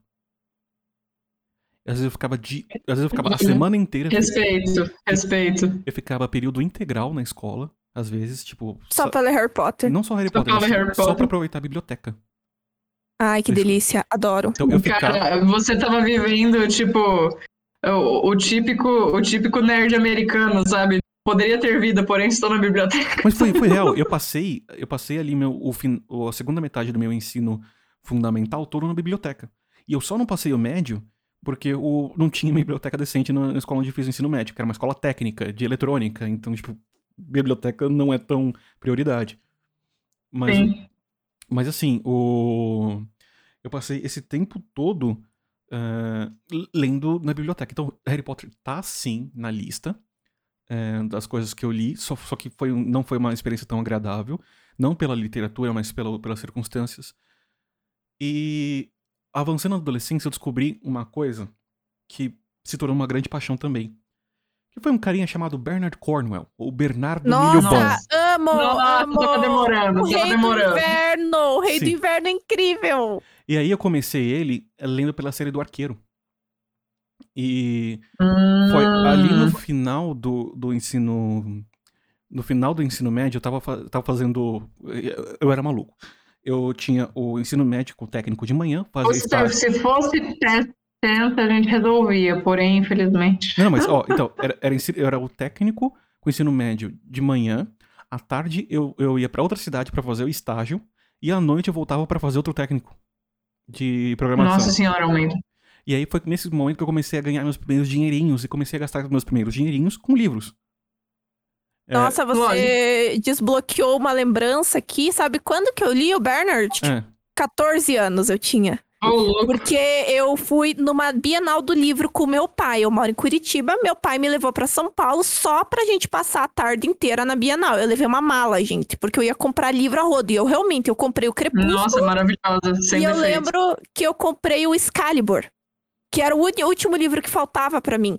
Do, da saga lá do Rei do Inverno. E eu comprei, eu lembro que eu tinha 14 anos, porque foi o meu presente de aniversário. Eu fui na Bienal no início Ai, de agosto. E eu ia fazer 14 anos, na, foi 2008.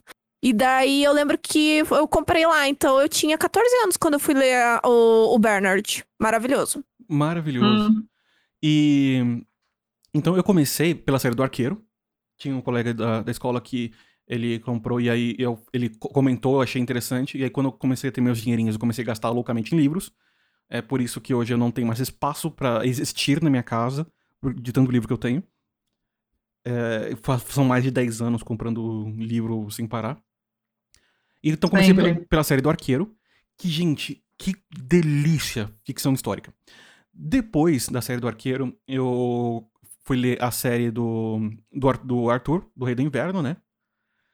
E, eu- e depois que eu li as duas séries, eu falei, mano, não pode ser. Não pode ser. Acabou, só isso. Porque eu, eu não. Eu não. Por incrível que pareça, eu não me interessei tanto pela série de, de Vikings do Bernard Cornwell. Eu, eu- sabe, tipo, não, eu queria uma coisa, mas eu não encontrava. Aí eu achei um autor que o- eu- um dia eu queria dar um abraço nesse cara. Sabe, eu quero dar um abraço e, e falar obrigado. que é um cara chamado Con E. Gulden. Que ele escreveu a, a série do. é, a série do Imperador, que conta a história de Júlio César, desde a infância, desde a- até a morte dele. E também escreveu uma série similar, só que com base é, com foco no Gengis Khan. nossa. E são livros deliciosos de ler. É, um- é tão delicioso que, assim, um desses livros da série do, do Imperador, eu achei sem querer o livro 1, tipo, na livraria é, Cultura, lá no, no Conjunto Nacional, na Paulista. Eu achei esse livro falei, pô, ele é recomendado pelo Cornwell, vou, vou ler, né? Isso, sei lá, foi tipo numa quarta. Na sexta, eu tava pegando o trem, saindo da minha cidade, indo até São, até São Paulo, e, tipo, uma viagem de quase duas horas pra chegar na livraria Cultura na época, porque o trem era mais lento, pra poder. e não tinha linha amarela, né? Pra poder ir na Cultura pegar o livro 2. Porque eu li o livro 1 um em um dia e meio e eu não conseguia, tipo. Me deu. Não conseguia fazer, o- não conseguia se livrar. Eu não conseguia existir enquanto eu não continuasse lendo aquilo. Então eu super, super, super recomendo a série do, do Connie Gooden, do Imperador, e o Connie Gooden, deixa eu ver o nome da série, que fala do. que fala do Gengis Khan. Gengis Khan. É, o Conquistador. Ou Lobo das Planícies, é. Eu vou pegar aqui o. É, Lobo das Planícies é o nome do primeiro livro. Gente, super recomendo ler toda essa série do Gengis Khan, do Con e Gulden. Sério. Para o que você tá fazendo e vai ler Con e Gulden se você Cara, não eu adoro, eu adoro coisa histórica, tipo série, livro. De verdade, eu adoro. Isso. E aí, Mas quando eu era mais nova. É. Agora eu já não sou tão fã. mas assim, entre essas. Foi também nessa fase que eu comprei o Hobbit e que eu li o Hobbit pela primeira vez. E, gente, que livro tesão. Ai, não é lindo. Esse eu li um pouquinho mais velho. Eu li, tipo, eu tinha, eu devia ter uns 14 Hobbit depois dos Anéis. Eu peguei Eu emprestado de posso- uma amiga, inclusive. Quando eu li, eu peguei emprestado. Eu posso fazer um comentário bem, bem assim, polêmico? Pode? Claro. Eu li O Senhor dos Anéis, tá? Uhum. Antes que me julguem. Eu li, eu inclusive, eu li porque o meu pai assinou na época Isto É, ou a época, era uma coisa assim. Nossa senhora. E eles davam o- os três livros de brinde. E daí, claro, meu pai me deu, né, o, a coleção. E eu levei muito tempo pra começar a ler. Eu fui ler com 13 pra 14 anos, O Senhor dos Anéis. Nossa. Gente, eu preciso assim, ó, tá? Eu preciso, preciso falar assim, ó. Tolkien é genial, tá? É um cara, assim, ele é muito foda. Não estou tirando o mérito dele, mas eu não suporto ler os livros dele. Cara, olha, assim, na época eu até gostava um pouco mais da, da descrição, da- de toda a construção de cenário dele, mas o homem passa duas páginas descrevendo o orvalho na grama, gente. Isso é, Exatamente. no mínimo, isso é traumático. Isso é Exatamente. traumático. Eu, é, o Hobbit eu não, não cheguei a terminar. Eu cheguei na metade do livro. Eu achei menos pior o Hobbit, porque ele parece que anda melhor a história. Ela não é tão densa que nem o Senhor dos Anéis. É. O Senhor dos Anéis é um desses grandes, dos poucos casos que o filme ficou muito melhor que o livro. Eu acho uma obra-prima cinematográfica o Senhor dos É Anéis. uma obra-prima cinematográfica, eu concordo. Eu concordo. Agora, a maioria, nossa. Claro, eu não vou falar, por exemplo, que Harry Potter ficou ruim a adaptação do cinema, porque eu também acho que ficou bom, mas não é melhor que o livro. Mas O Senhor dos Anéis, eu falo, gente, se, se você não quer estragar a história, se você não quer estragar Tolkien, você vê o filme. Porque o livro é, é denso, e olha que eu sou uma pessoa que eu curtia muito ler e tal, e mesmo assim, até hoje eu não consigo. Tanto que eu vendi a minha trilogia ano passado, Não, então ano não, calma, você começar a ter problema. Vamos, com, vamos respirar. A gente não precisa de violência. É. Vamos respirar. Pois é, mas é que ele entrou na minha lista de livros que estavam parados e eu precisava de espaço pra comprar os outros, pra colocar os outros. Daí eu acabei Ah, não, não vendendo pra um não. amigo Ve- meu. Vender, vender já é um pouquinho de agressão pra mim, não. É, vender bem foi um- difícil, mas daí eu desisti da venda dos livros, eu só vendi O Senhor dos Anéis e daí todos os outros voltaram pra minha, pra minha, pro meu quarto e agora eles estão no chão do meu quarto, porque eu não tenho Agora onde eles pôr. estão no chão.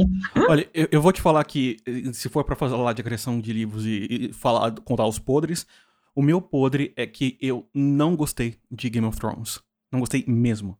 Nossa, eu tenho também toda a coleção aqui, eu Achei o comecei a primeiro e ler. o incríveis, a partir do terceiro foi só declínio. Então, eu- Então, eu não, eu não consegui terminar o primeiro. Eu cheguei, eu. eu. cheguei, tipo, bem no início. Eu tenho a coleção completa. O pior é isso. Eu tenho a completa dele. Eu tenho também o Nome do Vento, que falam que é incrível. do vento é maravilhoso. Eu É tenho que ler. Eu não tive coragem de abrir e também tô com os Pilares da Terra, do Ken Follett. Que tá Pilares da Terra, eu tô lacrado. com ele também. Mas eu quero saber, eu Lacrado quero aqui. saber agora, Mi, os seus livros de adolescência, quais foram? Cara, de adolescência eu li. Eu li Crepúsculo, porque não, não estou, não estou imune, né? Achei, já naquela época achei uma merda. assim, o primeiro, até, até vou falar que assim, respirei fundo, sabe? Li, fiquei, hum, ok, vampiros não brilham, mas tudo bem, né? Uhum. Respira. Até porque eu li Crepúsculo depois que eu já tinha lido Entrevista com o Vampiro, Vampiro Lestat, Rainha dos Condenados. Nossa, então, daí é brabo. é, então foi, foi um pouquinho traumático. Mas tudo bem, pensei, não, tudo bem, romance, né? Romance. Mas, gente, no- do segundo pra frente eu falei, ah, não, não pode ser. Não pode ser. Eu acabei, porque eu tenho a minha resolução pessoal de eu comecei, eu vou acabar, mas acabei sofrendo, chorando sangue.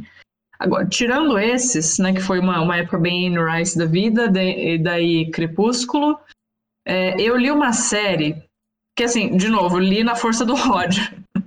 Que, assim, eu, eu acho que a série nem acabou. Eu li oito livros da série, eu acho que ela não acabou. Chama. House of Night.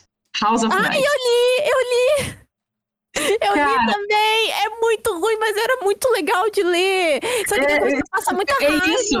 É isso, você definiu bem. É muito ruim, mas é legal de ler. Porque, tipo, o estilo da autora é bacana, Sim. mas a história é ruim pra Não, é cacete. ruim, é péssima. A única coisa que se salvava lá era o, o segundo namoradinho dela lá, o Stark. O resto É, era um lixo exato. de história, mas eu Gente, li. era um lixo de Gente, história, eu meu li, acho que eu Deus. li também, eu, eu cheguei até o 8 também. Eu sei que, eu não sei se, eu acho que teve depois algum livro, mas eu não, eu me recusei a ler na época, porque daí era meio É, demais. exato, eu também. Eu, eu me recusei a ler, cara. Eu me recusei a ler. Então, enfim. É, mas aí, House of Night, que mais? Eu tive. Também foi bem época de vestibular, então, tipo, pra mim fica meio blurry, assim, o que, que eu li. Eu li Jogos Vorazes ali, Amo, sabe? amo, amo demais. É, então, eu também. Eu li é, Divergente, Insurgente, Derivados. Outro que, o, outro que o filme é um milhão de vezes melhor que o livro. Nossa, com certeza, com certeza. Culpa é das Estrelas, com certeza Adoro. também.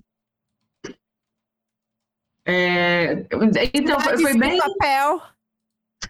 Cidade de Papel. É, eu li, eu li vários, vários do John Green nessa época, porque eu li A Culpa é das Estrelas, aí eu li Cidade de Papel, Nossa, John é Green é você, uma Al- delícia. Quem é você, Alaska? Quem é Você Alaska, é, o, o das Caterinas lá, que eu esqueci o nome. Não, eu amo o Teorema Caterine. É Teorema maravilhoso. Caterine. É o meu preferido Ah, dele. Cara, o meu preferido é Quem é Você Alaska, é o único que não tem filme, que raiva. Senhor bom Deus, Mas que tem raiva. a série. É, true. True, true, true. Enfim, mas de qualquer maneira, é, foram esses. Foi, eu li alguns do Nicholas Sparks nesse, nesse meio do caminho, mas só pra falar que eu li, porque assim, eu acho que eu li dois ou três e tipo, nossa, Deus me leva. Enfim. Mas é, foi isso. Aí depois na faculdade eu dei uma, uma parada, assim, né? Porque ah, é difícil, né? Conciliar. Nossa, durante a faculdade eu li outra série, que foi outra na, na mesma vibe do House of Night. Tipo, Deus me leva. A história era tão ruim, mas a, o estilo. Chamava. Ai, meu Deus, eu vou ter que pesquisar. Como é que chamava? Como é que chamava a série? Eu tô vendo. Sabe quando você vê o livro na tua frente e você esquece o nome? Eu tô, eu tô numa dessa. Vai você, Bibi, manda você os teus livros de faculdade aí já. E é muito parecido com a tua lista, né? Eu, eu acabei, como eu falei, daí depois de Harry Potter eu fui pra Dan Brown. Daí, né, porque Dan Brown, romance histórico. Assim, a gente sabe que é altamente problemático, tem alguns erros, mas eu, eu gosto, gente. É meu guilty pleasure, assim. Ai, ler é, Dan Brown é fantástico. Eu Eu, adoro adoro. Anjos e Demônios. Eu tenho a versão ilustrada, tanto dele quanto do Código da Vinci. Aqui em casa, todo mundo se mata quando sai livro novo do Dan Brown, porque quem quer vai ler primeiro. Normalmente Uhum. acaba ganhando meu pai, porque meu pai é o único livro que ele lê, assim, que ele realmente gosta de ler é o Dan Brown. Então Uhum. eu li Dan Brown, eu li Agatha Christie, porque daí depois do Sherlock Holmes eu descobri Agatha Christie, eu li também a- o Edgar Allan Poe, alguns livros dele, Hum, é, eu também. muito bom. Aí eu li House of Night, que era essa grande porcaria, uma Cara, merda. assim, Uma fanficona. era divertido, mas era uma merda boa, né? Vamos ser sinceros. Ah, daí Achei, achei a série, achei a série. Chama Os Imortais. Cara, Imortais é aquele do Cidade dos Ossos? não, não, esse é. Shadow, esse é Shadowhunters, que inclusive eu li na faculdade também. Horrível, péssimo. Não, o Shadowhunters eu ainda, eu ainda curti, vou falar que, tipo, curti a premissa.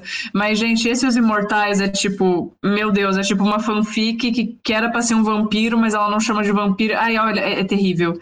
É terrível, não, não, não consigo. São Não é seis livros, eu acho. Cara, são seis livros, eu li tudo, é uma merda. Pois é, eu tenho. Aí assim, né? Ler. Eu li também John Green, inclu- inclusive comprei um recentemente, o Tartarugas até lá embaixo, que eu não li Mas ainda. não li esse. É, mas eu li todos, assim, do John Green, amo demais, eu acho muito gostosa a leitura Sim. dele. Percy Jackson, que daí entrou na minha vida, Sim. que foi assim. Eu peguei o ano de 2000, entre 2009 e 2012, foi um boom de livro infanto-juvenil.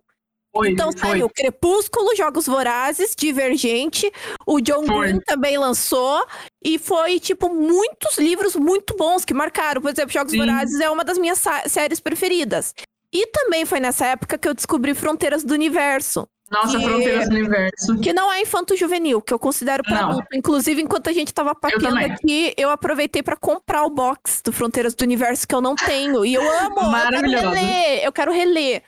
Aí eu li também Nicholas Sparks, obviamente, né? Mas daí chegou, tipo assim, eu li uns seis, sete livros do Nicholas Sparks, aí na minha prateleira só sobrou dois, que é o Um Amor para Recordar, que é Ah, também. dos clássicos que eu amo, e a última música que eu também amo. E eu tinha mais um, mas eu não sei onde é que tá. É, aí eu também li, deixa eu ver aqui, eu tô olhando pra minha prateleira, gente. É, ah, a menina que roubava livros. Nossa, eu adoro época. esse livro. Eu adoro esse livro. O famoso, eu comprei numa promoção do Submarino, porque tava barato e eu gostei você do nome. não se arrepende. Não se arrepende. É você ótimo. chora, você chora naquela desgraça daquele livro, mas ele é lindo, lindo, lindo. Sim, é lindo. É, eu li também é, O Menino do Pijama Listrado, O menino do pijama época. listrado também. também é bonito, porque daí eu também li uns livros de guerra, né? Assim, na época. Eu gostava bastante. É...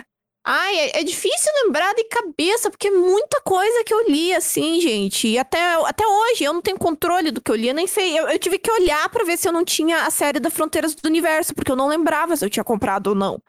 Porque é tanto Hum. livro e, é tão, e tá tão esparso, assim, no meu quarto, que eu tenho que ficar olhando, né? Mas, assim, é, tem.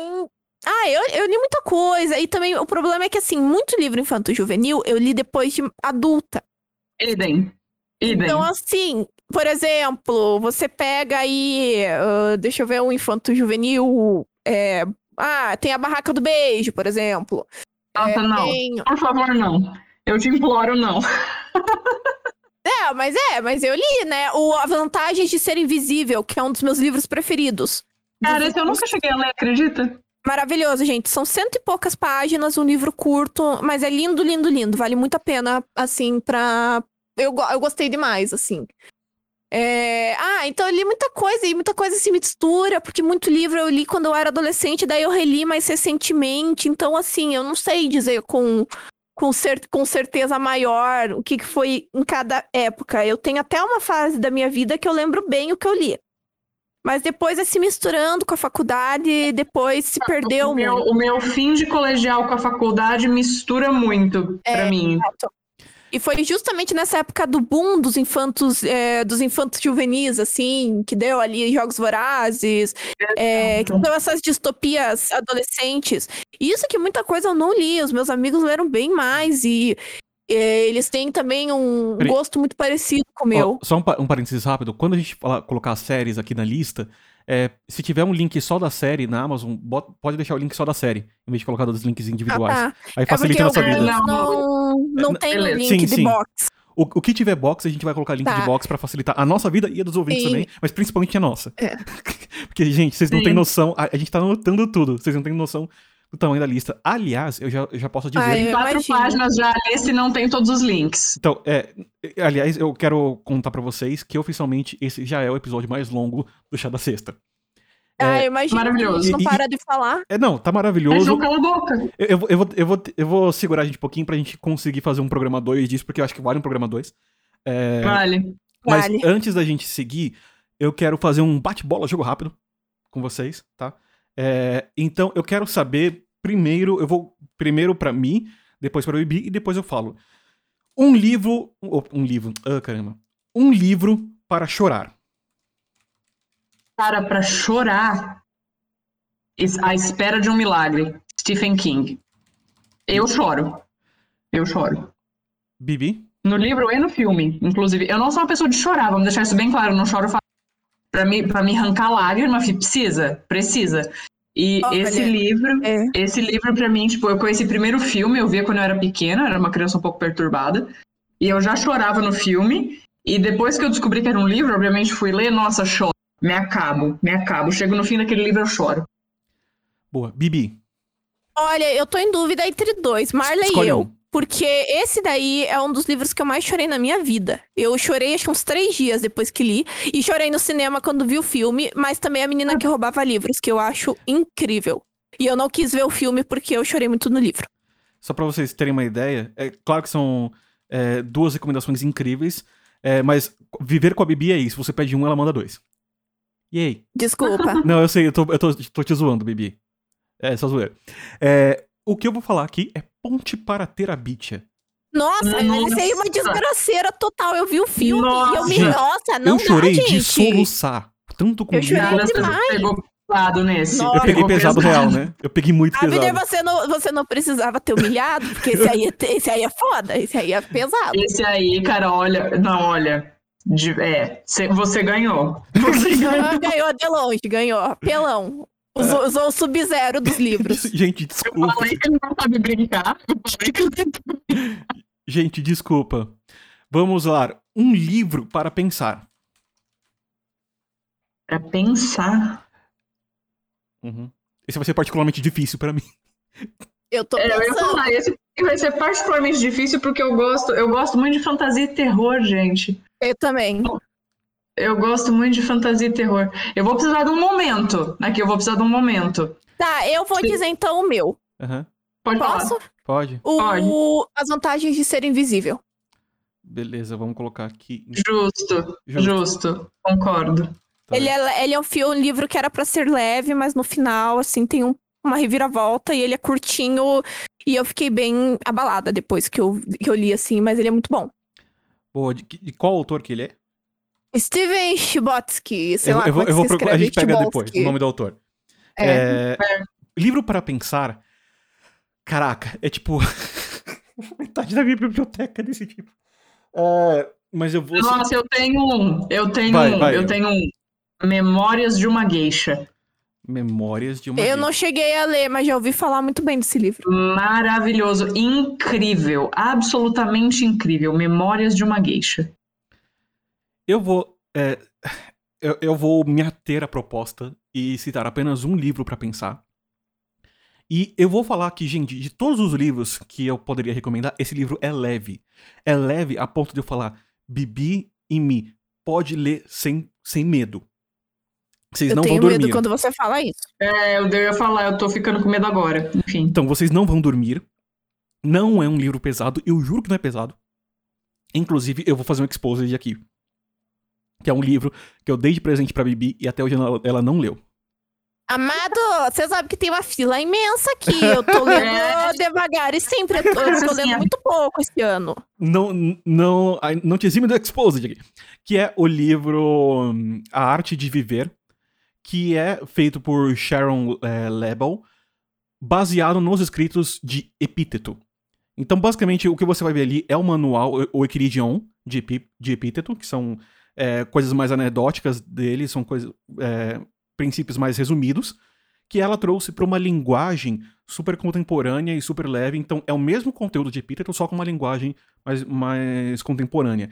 E é sensacional. Você não consegue. ter- Se você lê esse livro, você não sai dele igual a quando você começou a ler.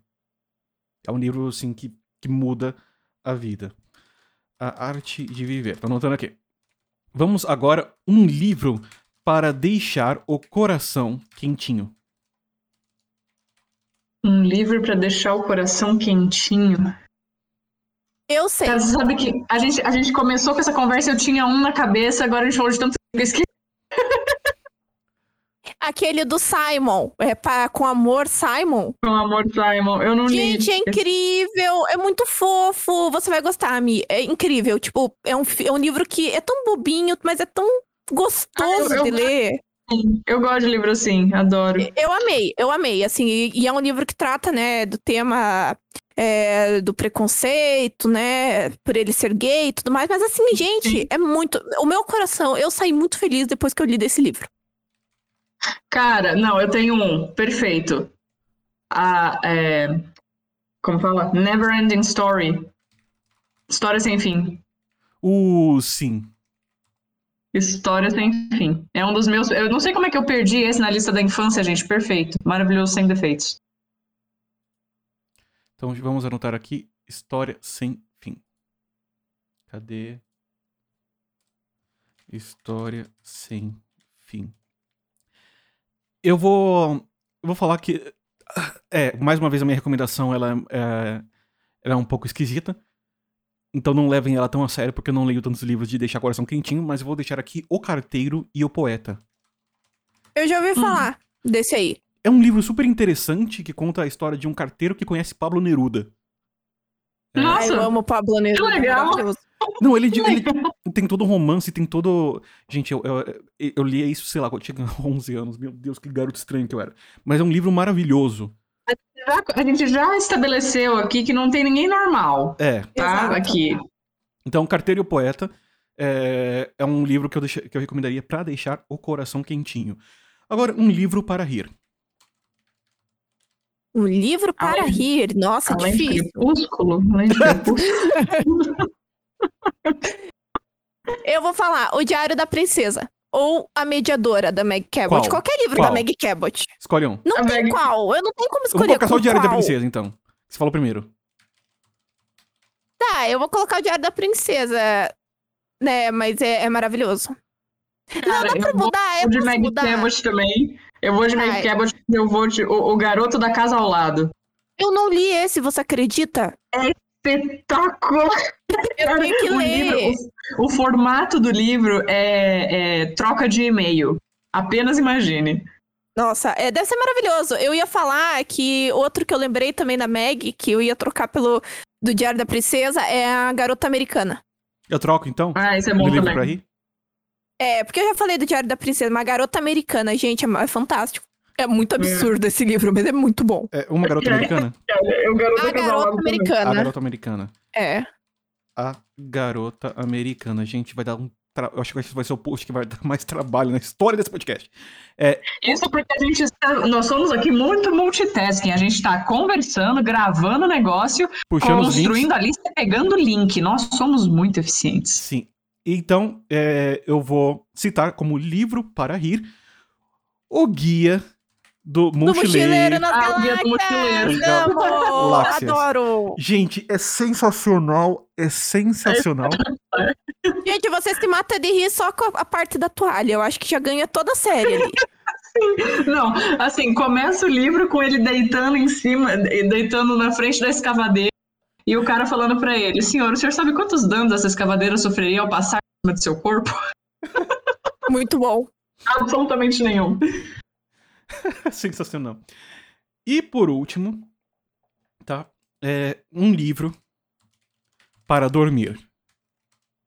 Os Lusíadas. Fácil. Fácil. Nossa. Sem pensar duas vezes. É que atualmente qualquer livro me faz dormir. Ah, eu vou falar, gente, o- os livros do Tolkien. Senhor dos Anéis. Sim. Não, por favor, não machuca meu coração assim, não. Faz isso não. Ah, Game of Thrones, tá então. bom. Ai, mas olha. é da- Nossa senhora, da panela pra frigideira, assim. O que eu vou falar? Ai, gente, eu tô, tô cansada dessas leituras de Idade Média, assim.